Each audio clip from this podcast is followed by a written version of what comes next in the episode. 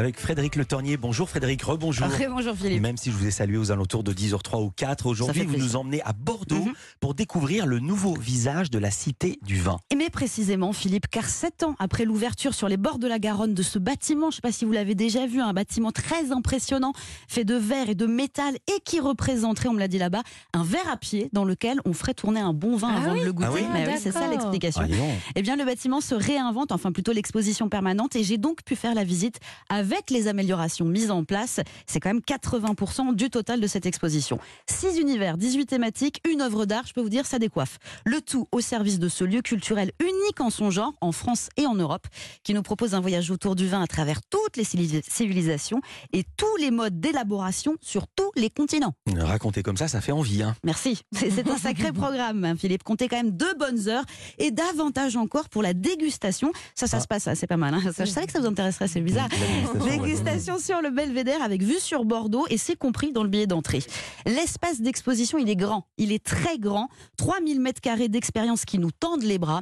Seul petit bémol de mon côté, on déambule accompagné de votre, vous savez, le petit boîtier là avec un casque qui nous est remis à l'entrée. Ouais, mais en plus moderne. Alors on flash les codes si on veut entendre des explications, c'est un peu contraignant. Moi, ça m'a un peu saoulé. Oui, pourquoi c'est un bémol? C'est formidable, il suffit de pas l'écouter. Oui, mais on dirait qu'il y a des zombies qui, qui passent là en écoutant Ah, voilà. chacun dans, son, dans sa Eh, bulle. Moi, pas- un peu gêné. pas boire tranquillement. Non, voilà, ça ça m'a gêné. Disons Mais- les choses. Bon, allez, on, on commence sans tarder, Philippe, parce Ouais. qu'il y a des choses à voir. La galerie des civilisations, c'est le début. On va retracer l'amour du vin à travers les âges.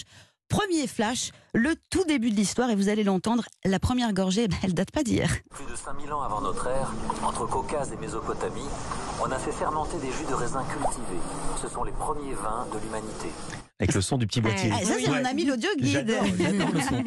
Alors, on passe ensuite en revue les différentes époques via des, des boîtes animées qui se déclenchent si on les flash. Chacune porte sur un thème différent. Euh, le début des succès des vins de Bordeaux, par exemple, ça me semble intéressant grâce au goût des Anglais pour les vins noirs et les saveurs affirmées. Et un certain Arnaud de Pontac a senti le bon filon. Est-ce qu'on flash, Philippe? Bah oui, on flash. Allez, on flash. Arnaud de Pontac est l'un des pionniers de cette révolution du goût. Parlementaire bordelais, il est aussi propriétaire du domaine de Aubryon. Il décide de commercialiser ses vins sous le nom de sa propriété. C'est la première mise en avant d'une marque particulière. Le philosophe John Locke parle de la folie qui fait trouver un vin bon parce qu'il est cher. Précurseur, Arnaud de Pontac aura donné à son vin l'image d'un grand cru. C'est limité au Bordeaux ou est-ce que c'est œcuménique? Est-ce qu'il y a des explications sur les autres vins? Il y a tout, Philippe. Il y a aussi le champagne qui a connu son âge d'or au XVIIIe siècle. Le compagnon idéal, évidemment, de l'esprit des Lumières. Voltaire, Diderot en sont très amateurs. Mais bon, faut avancer, là, Philippe. On va pas tout flasher parce qu'il y a encore plein de choses à découvrir. hein. Comme l'allée des tendances où j'apprends qu'une bouteille étrange a été construite pour que les astronautes puissent eux aussi trinquer là-haut. C'est en 1985 que pour la première fois, une bouteille de vin a quitté la Terre. Les spationautes avaient remarqué que le liquide, au lieu d'être maintenu dans la bouteille par la gravité comme sur Terre, s'en échappait sous forme de sphère. Inspiré par cette histoire, un designer a même inventé une bouteille spatiale en forme d'anneau pour que les astronautes puissent la tenir plus facilement.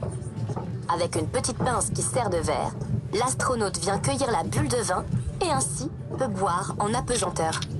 Et oui, en apesanteur, on peut boire aussi. Donc, c'est dans l'allée des tendances qu'on nous parle du goût pour le retour au vin nature. Je ne sais pas si vous en consommez, mais ça marche pas mal, notamment à Paris. Ou au développement de l'œnotourisme avec des ils découvertes coûtent, deux, ils farfelues. coûtent deux fois plus cher et ils ont un goût de limonade. Ah, bah, ça, c'est votre avis. Il Vraiment. en garde pas mal à la tête après. Le no-tourisme aussi avec des découvertes farfelues de vignobles, que ce soit en montgolfière ou en dormant dans des barriques de Porto dans la vallée du Douro. On nous propose ça aussi. Bon, allez, on continue, on passe ensuite au buffet des cinq sens où on va humer différents arômes et on s'aperçoit que l'élaboration du vin, finalement, c'est pas loin de celle du parfum. Sur l'espace, ça peut servir. On nous donne des conseils pour euh, servir le vin, quelle température, etc., etc. Bon, allez, j'accélère un peu. On peut s'asseoir pour regarder des extraits de films avec l'espace Saturne. Et là, on se rend compte que quand même, ça picole beaucoup dans Ah le oui. cinéma français. Ah oui. Il y a aussi l'espace année vigneronne où on découvre via des vidéos qu'il faut beaucoup d'étapes pour fabriquer le vin. Ensuite, on observe sur les murs des images projetées de drones qui ont survolé des vignobles japonais, africains et même chinois. Dans le vin et moi, je teste le jeu Quel vin êtes-vous? Qui m'apprend que je serai un Rioja conquérant et puissant. Bon, la tête me tourne légèrement, c'est l'ivresse du savoir très probablement. Vous avez réussi à terminer la visite et surtout dans quel état? Oui, alors j'ai fini par la cave, Philippe, et c'est- c'est 14 000 bouteilles aux 800 références qui ressemblent un peu à une bibliothèque. Tout ça, c'était grisant. Oh, Ce sont Marc Oh Landron. là là. Ça vous tente ou vous êtes euh, Écoutez, les auditeurs ne peuvent pas voir que pour éviter tout écart, vous m'avez offert un verre d'eau. Ça sera le mot de la fin Sans de la cette chronique. déception. hein. Frédéric Le Tornier, merci. Je vous en À prie. bientôt. À bientôt. Bonne dégustation.